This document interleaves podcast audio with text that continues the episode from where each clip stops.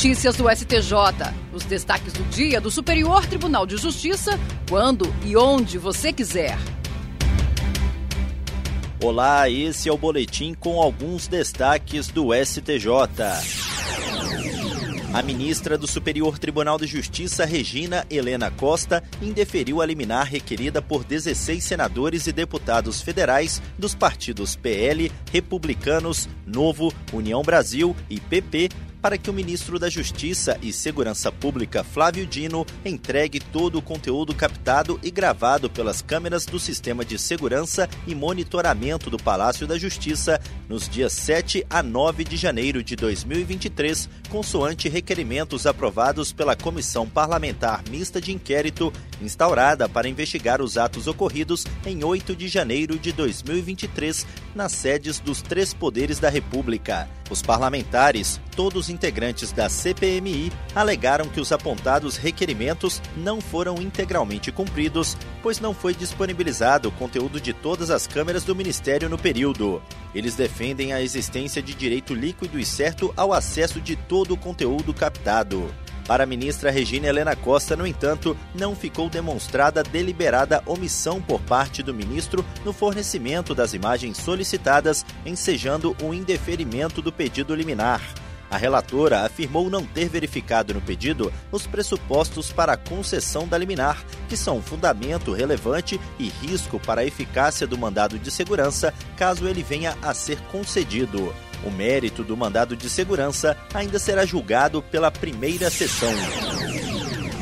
A terceira sessão do Superior Tribunal de Justiça decidiu que a Guarda Municipal, apesar de integrar o sistema de segurança pública, não possui as funções ostensivas típicas da Polícia Militar, nem as investigativas próprias da Polícia Civil. Assim, em regra, estão fora de suas atribuições atividades como a investigação de suspeitos de crimes que não tenham relação com bens, serviços e instalações do município. Com esse entendimento, o colegiado absolveu um réu acusado de tráfico porque as provas foram obtidas por guardas municipais em revista pessoal, sem que houvesse indícios prévios para justificar a diligência, nem qualquer relação com as atribuições da corporação.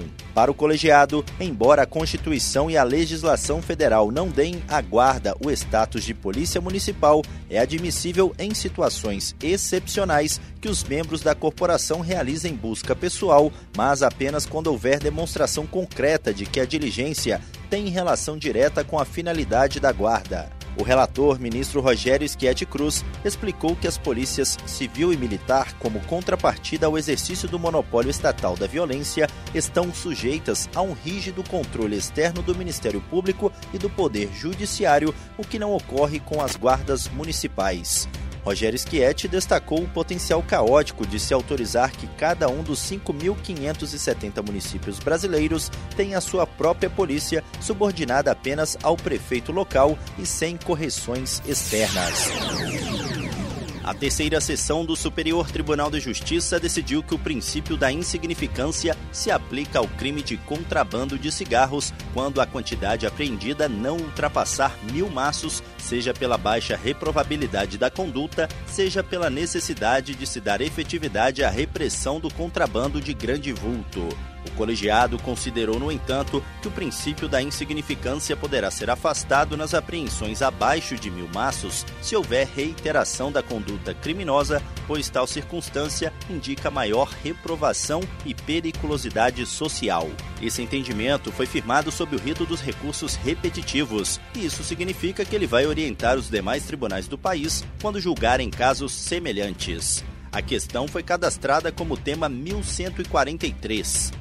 No voto que prevaleceu no julgamento, o ministro Sebastião Rei Júnior explicou que a conduta de introduzir clandestinamente cigarro pela fronteira brasileira constitui crime de contrabando, tanto no caso de cigarro produzido no Brasil para exportação, quanto nas hipóteses em que a importação do produto é expressamente proibida. O ministro apontou que as apreensões de até mil maços, embora correspondam à maioria das autuações, têm baixa representação em relação ao volume total de cigarro cigarros apreendidos. Dessa forma, para o ministro, impedir a aplicação do princípio da insignificância nas apreensões de até mil maços de cigarro seria ineficaz para a proteção da saúde pública, além de sobrecarregar indevidamente os entes estatais encarregados da persecução penal, drenando o tempo e os recursos indispensáveis para reprimir e punir o crime de vulto.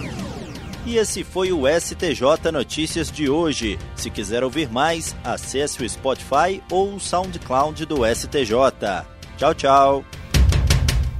Notícias do STJ, uma produção da Secretaria de Comunicação Social do Superior Tribunal de Justiça.